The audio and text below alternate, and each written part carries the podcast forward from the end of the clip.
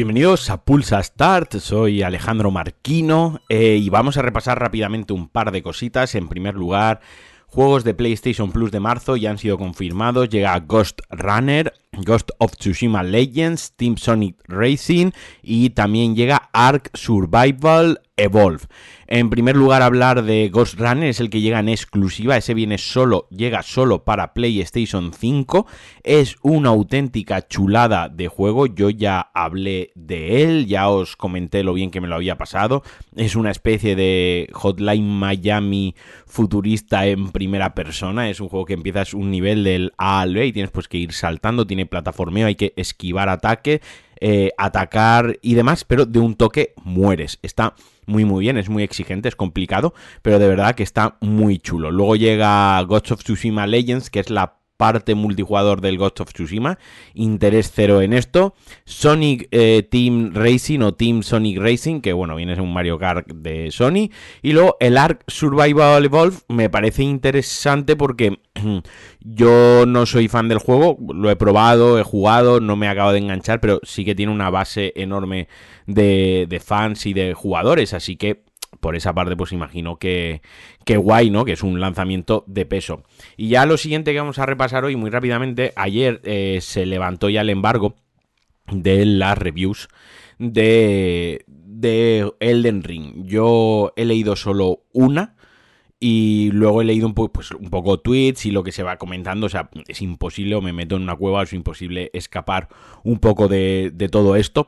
El juego ya es uno de los mejor valorados en Metacritic de los últimos años. Ya creo que tiene un 98 ahora mismo mientras estoy grabando, o un 97 es una auténtica barbaridad de, o sea, es la nota de, obviamente, de la prensa, o sea, la media de, de la prensa. Es un juego que se ha llevado 10, 9, más o menos está ahí. Lo que sí que lo que quería dar yo un poco más mi, mi opinión es que sí que la crítica que yo leí, el análisis que yo leí, me gustó mucho porque era un análisis en progreso, que eh, la persona que lo había llevado a cabo indicó que llevaba 60 horas jugadas y que 60 horas jugadas no eran las suficientes para un título de esta envergadura y que le faltaba mucho por descubrir. Comentaba lo que, lo que le gustaba, lo que no le gustaba, pues creo que no comentaba nada, todo le gustaba. Lo que sí que le había llamado la atención desde primeras, los cambios iniciales respecto al resto de la saga, pero volví a insistir que necesitaba el, análisis, pues se publicaría mucho más adelante la segunda parte del análisis o el análisis completo. Aquí se juntan varios factores. esto me parece, esto me parece la manera correcta de llevar esto a cabo. Esto me parece la manera correcta del día del embargo haber publicado el análisis o haber publicado lo que has jugado de Elden Ring, por varias razones. Lo primero es que, eh, obviamente, la, gente que hace análisis mm, nos quejamos o, protestamos o vemos la mala praxis del crunch en, la industria de los videojuegos cuando, es, cuando toca programar, pero también hay que ver el crunch cuando toca jugar al juego. Si Namco Bandai da la copia de prensa una semana antes del embargo, porque la ha dado una semana antes o ocho días antes del embargo, la primera culpa ahí la tiene Namco Bandai o Bandai Namco. O sea, mm, un juego de estas características tú tienes que darlo pues con dos, tres semanas de, tiempo. Es un juego que con 60 y con 80 horas no se, no se analiza al 100%. Es un juego que hasta que, por ejemplo, la parte multijugador, la parte de los enfrentamientos o de la cooperación, hasta que no estén todos los servidores en funcionamiento y haya millones de jugadores a la vez, tampoco se puede valorar. Quiero decir que tiene ciertas limitaciones que obviamente, una de dos, o coges al redactor y le haces jugar 200 horas en una semana, que probablemente haga mal incluso su trabajo porque lo juega desgana, metiéndose prisa, saltándose muchas cosas, y aparte eso es, eso es algo infernal, es una tortura, debería estar penado, o sea, eso es crunch como tal, O la otra, la que, la que he visto también y es la que no me ha gustado, que son análisis como tal, en plan de ya lo hemos analizado con 80 horas y el juego es así, así, así, cuánto dura Elden Ring, cuánto... Lo siento, en una semana no lo podéis saber. En una semana no se puede hacer un buen análisis y no estoy diciendo que se necesiten 80 horas, que se necesiten 100 o 120 o mejor, pero, pero obviamente es un juego súper profundo y si has ido a correprisas en una semana porque tú querías tener los clics el día del embargo, porque comes eso y hay que llenar la nevera, yo lo entiendo, pero ¿qué quieres que te diga? Yo tu trabajo, pues para mí tiene menos valor o tiene menos criterio o tiene, no sé, me, me, inspira menos confianza que quien ha salido y ha dicho yo he podido jugar los 60 o 80 horas, esto es un análisis en progreso, esto es lo que he visto hasta ahora, ya lo irá actualizando y ya lo iremos sacando más adelante. Oye, pues que hubiesen mandado los juegos antes. Quiero decir, ya cada cual luego que que vea qué tipo de prensa le gusta, qué redactores, qué medios, qué líneas editoriales y, cada uno se guíe por su criterio. Yo desde luego lo, lo, tengo claro y yo huyo de quien me quiere vender que en una semana esto se lo ha analizado al completo porque una de dos o ha sobreexplotado al, al,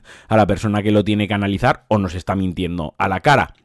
Y dicho esto, intentad también quienes queráis disfrutar del juego al 100%, obviamente yo no soy quien para, para decir esto, pero yo recomendaría que vieseis lo menos posible porque quien se inicie, quien ya esté, quien venga consolera en la saga Souls, ya sabe más o menos lo que se puede encontrar y ver un vídeo o dos más o menos o leer algo pues tampoco te puede cambiar mucho lo, la idea que te hace la cabeza, pero también sé de mucha gente que se va a iniciar por primera vez con la saga por favor, no veáis nada porque gran parte de, la magia de estos juegos es ver el diseño de un boss, el diseño de una zona, un enemigo grotesco que no te esperas que esté en tal sitio. Son pequeñas sorpresitas que el juego te depara y que hay millones y millones. Entonces mi recomendación es que no leyeseis nada.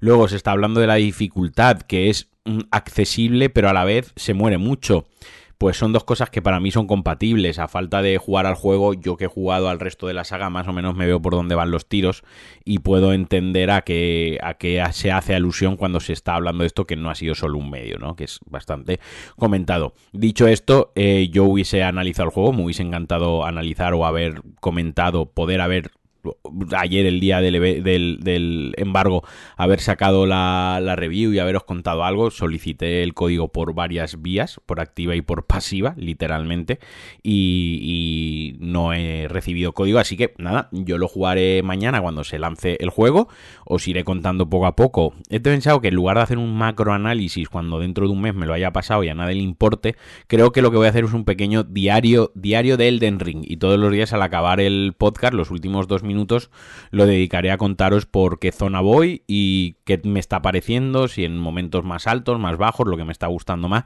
y lo que me está gustando menos. Y nada, hasta aquí el Pulsa Start de hoy. Os deseo un feliz jueves. Los que las que tengáis también ganas ya de jugar el Den Ring ya queda poco. Yo lo tengo en físico, quien lo tenga digital esta noche ya lo puede gozar. Yo estoy a punto de calentarme y aparte de tener reserva física, decir, mira, lo compro digital y así ya lo juego por la noche, pero, pero bueno, ya me calenté con Biden West la semana pasada y ya vale de hacer tonterías. Os mando un besazo, os quiero y adiós. Thank